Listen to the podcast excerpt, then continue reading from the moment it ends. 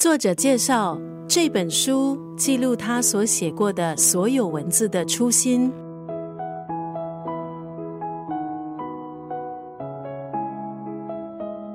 今天在九六三作家语录分享的是中国应用人气作家乔麦的这本书《当一切在我们周围暗下来》的一段文字。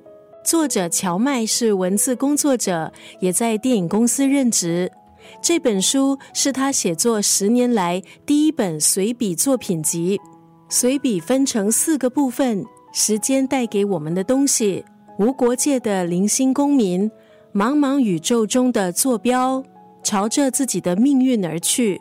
写的是荞麦的经历，但当中肯定也有你我的故事。